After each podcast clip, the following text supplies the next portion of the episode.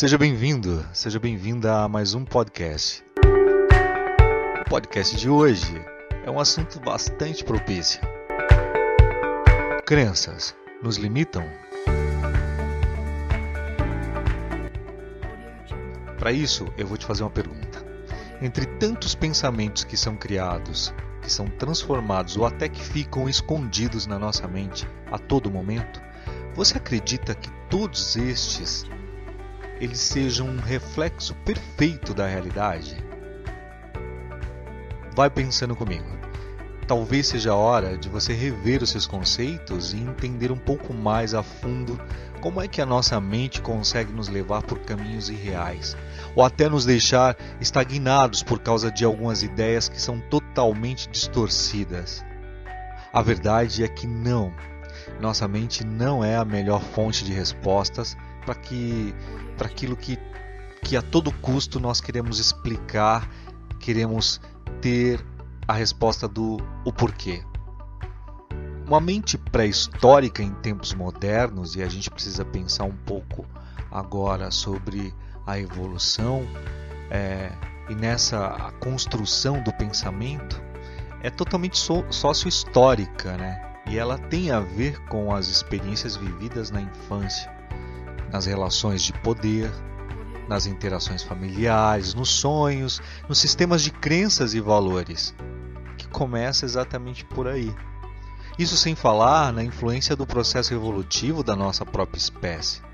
Durante a maior parte do tempo em que o ser humano viveu na Terra até hoje, nunca tivemos que lidar com tantos dados ou informações, informações em números exorbitantes, como essas equações gigantescas de muitas tarefas, por exemplo, que são os problemas mais comuns atualmente, como aprender a lidar com tantas coisas ao mesmo tempo.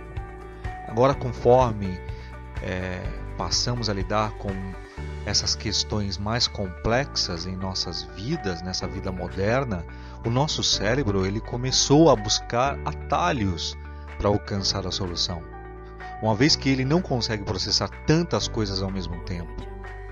Isso significa que podemos analisar situações de forma que não sejam totalmente racionais. Nós temos um modo de pensar e processar informações que é enviesado, ele é costurado, porque visa realmente economizar energia e facilitar a tomada das decisões. Isso se dá muito e você pode ter como exemplo o fato de você fazer é, tirar a sua habilitação e depois dirigir basicamente no automático. O cérebro ele encontra uma maneira de fazer com que você faça coisas automaticamente. Nossas ideias sempre terão algum pé na realidade. Ou seja, as nossas crenças, elas se baseiam em alguma evidência. Mas a parte difícil é, com certeza, separar o joio do trigo. Algumas experiências, decepções, fracassos, situações que nos marcam negativamente, pode sim nos sensibilizar de tal forma que nós guardaremos uma crença a respeito daquele fato. Se você teve um insucesso nos estudos, essa experiência, que poderia ter, ter, ter, é, ter superada ter sido superada com um apoio qualquer, por exemplo, acaba virando uma crença de que você é inapto e que você é limitado, por exemplo. Entende o que eu quero dizer sobre como se instala algumas dessas crenças? Eu vou contar para vocês basicamente sobre uma crença. O que aconteceu comigo? Eu saí do banco, tinha uma feira próxima, eu falei: "Nossa, muito tempo que não como um pastel com caldo de cana". Quem aí não gosta, né? É, vou tomar um caldo de cana e comer um pastel. Estacionei o carro, não prestei com o celular na mão, havia acabado de sair do banco, saquei valores é, e tal vi uh, um, um, certo movimento próximo ao meu carro, mas desci e continuei mexendo no celular. Eu estava com valor, eu estava com relógio, celular, essas coisas todas. E dois indivíduos me abordaram. Haviam acabado de abordar uma senhora que eu não me dei conta, poderia ter percebido. Olha o perigo de você não prestar atenção à sua volta, né? Eu não havia realmente prestado atenção. Desci do carro meio que no automático mesmo, fechei a porta do carro, peguei o celular, comecei a mexer e fui andando em direção à feira quando fui abordado por esses dois indivíduos que acabara de abordar uma outra senhora, assaltá-la. E eles me é, assaltaram. Então, me passa tudo, eu passei tudo calmamente, não fiquei em pânico, não entrei em pânico. Calmamente passei tudo, passei uh, fone de ouvido que eu, que eu tinha que eu tava, passei relógio, dinheiro e tal. Bom, é, não fui comer o pastel e não fui tomar o caldo de cana porque não tinha mais dinheiro, né? Levaram minha carteira.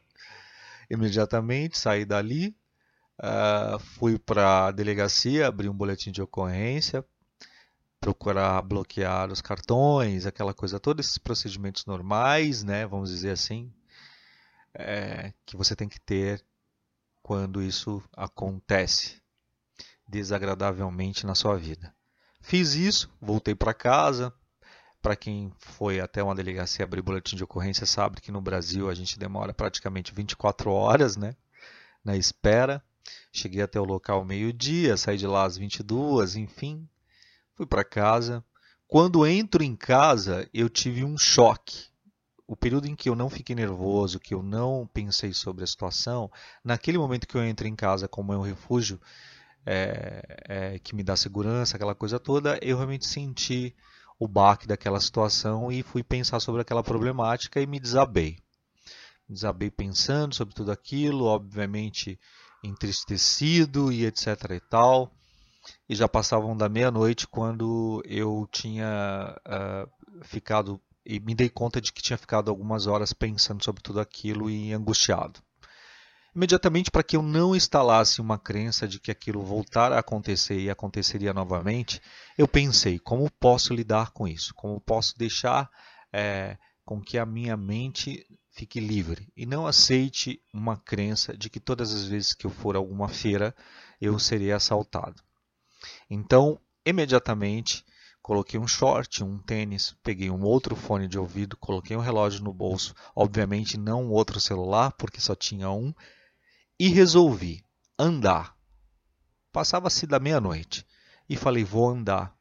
Vou fazer um trajeto de caminhada exatamente por esse percurso para que a minha mente entenda que aquilo não vai se instalar e não vai acontecer novamente. E foi exatamente o que eu fiz. Se foi certo ou se foi errado, nós não sabemos. Mas a psicologia nós entendemos o que é o enfrentamento. Né? Temos habitado e estudado bastante sobre isso. E fui, enfrentei. Enfrentei uma outra situação. Obviamente que fui direto, poderia ter sido gradativamente, mas fui direto. Andar naquele mesmo local aonde eu havera uh, sido assaltado. Bom, Passou daí e percebi que exatamente por ter feito isso, aquela crença não se instalou. Eu continuei indo à feira livre, tenho paixão inclusive em feira livre, acho acho o máximo aquele ambiente e observar as pessoas também e me divertir com com os tipos ali e percebi que não se instalou nenhuma crença em mim. Então você percebe que se eu tivesse feito, não tivesse feito esse processo, para mim, realmente, para mim, é, aquela crença iria se instalar. Eu iria ficar traumatizado durante um tempo. Talvez não imediatamente, mas em algum momento aquela crença iria surgir. É, e eu iria ter pânico todas as vezes que eu fosse até uma feira, porque iria acreditar piamente que iria ser assaltado a qualquer momento. Então, perceba que nesse é, o desenvolvimento dessa crença ela pode ocorrer em qualquer âmbito das nossas vidas. Dependendo da forma como nós manejamos essas situações, ela realmente pode se enraizar em nossa mente. Além disso, cada pessoa tem uma forma particular de interpretar evidências, que pode ser influenciada por inúmeros fatores. Portanto, é possível que algumas pessoas, diante de um indício de baixa qualidade e sem muito fundamento, concluam algo totalmente errôneo sobre diversas situações, desenvolvendo assim suas crenças não saudáveis, como por exemplo, este exemplo que eu dei, né? Um agravante para este comportamento é que conforme passa o tempo, temos a tendência a nos agarrar vez mais cegamente às nossas próprias crenças, a estas crenças. Isso faz com que a gente filtre o que chega até nós e a nossa interpretação do mundo externo com base na proteção destas crenças, ignorando que suspeitamos ser incoerentes com o que acreditamos. Então, se as suas crenças são limitantes, é provável que a sua mente esteja complicando um pouco ou bastante a forma como você se vê e até podando as suas potencialidades. Perceba quais são essas crenças. Por outro lado, a nossa mente ela pode ser uma poderosa fonte de motivação. Nós sabemos o qual poderoso e quanto poderoso é o nosso cérebro. É, é como o clichê que diz tudo em excesso é prejudicial. Então percebe-se que a gente precisa esse tempo todo entender este poder. Existem pessoas com crenças que as colocam em um nível extremamente positivo em relação à realidade, com altos traços de narcisismo, por exemplo, o que pode ser igualmente prejudicial. Então, tudo em excesso é prejudicial.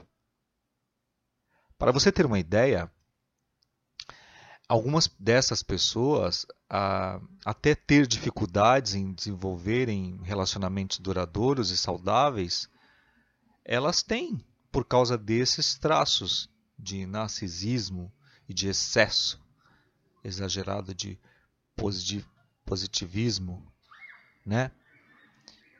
Por outro lado, nós pensamos também que a nossa mente pode ser uma poderosa fonte de motivação, é, sim, todo o tempo. A gente pode simplesmente entender quais são esses pensamentos que a nossa mente traz à tona. E se esses pensamentos são um exagero de positivismo, como por exemplo, eu por pensar tão positivo e tão positivamente de que nada em nenhum momento pudesse me acontecer, não me dei conta de que eu estava saindo do carro no automático e não olhei à volta, eu não estacionei o carro olhando o que estava acontecendo. Obviamente que se eu estivesse prestando atenção, eu iria ver aquele movimento da senhora sendo assaltada e iria sair é, com meu carro, eu não iria estacionar naquele local iria possivelmente chamar a polícia por ter visto a cena e etc e tal.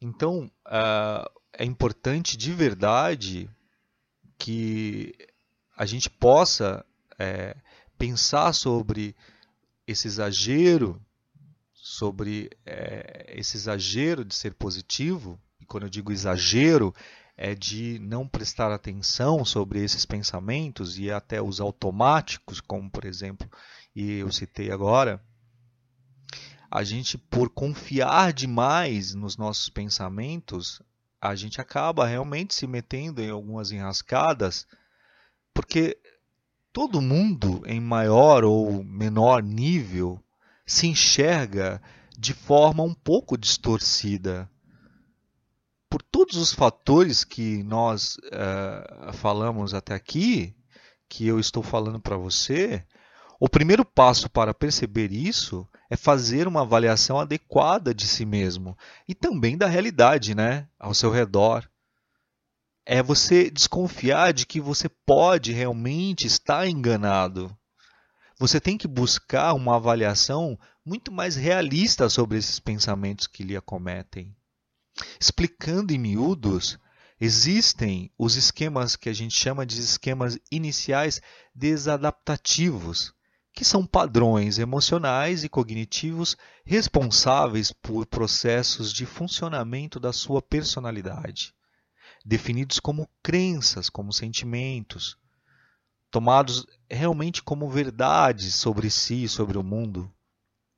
Uma vez instalada, você acredita que aquilo é verdade. E você toma aquilo como a sua verdade. Todos nós temos cinco necessidades básicas e universais. Isso segundo estudos, né? E até já falamos em um outro podcast sobre Maslow, e vou fazer um outro podcast falando sobre as teorias de Maslow também. Mas a gente tem é, essas cinco necessidades básicas universais que precisam ser, serem satisfeitas, né? Quando essas necessidades não são atendidas de maneira adequada, na infância, por exemplo, dão origem aos domínios dos esquemas desadaptativos. Você consegue me entender? Isso tudo, isso tudo começa ainda realmente na infância. Você ouve, aprende, guarda aquilo. Você pode usar o que você aprendeu durante toda a sua vida. Foi uma crença instalada, você assumiu essa crença e usa ela e está com ela até hoje. Ou ela surge em determinados momentos e acontecimentos e em diversas fases uh, da vida. Importante de tudo isso é você saber que todo ser humano busca vínculos seguros com outras pessoas, onde além da segurança possa se sentir cuidado, cuidada e aceita de maneira estável.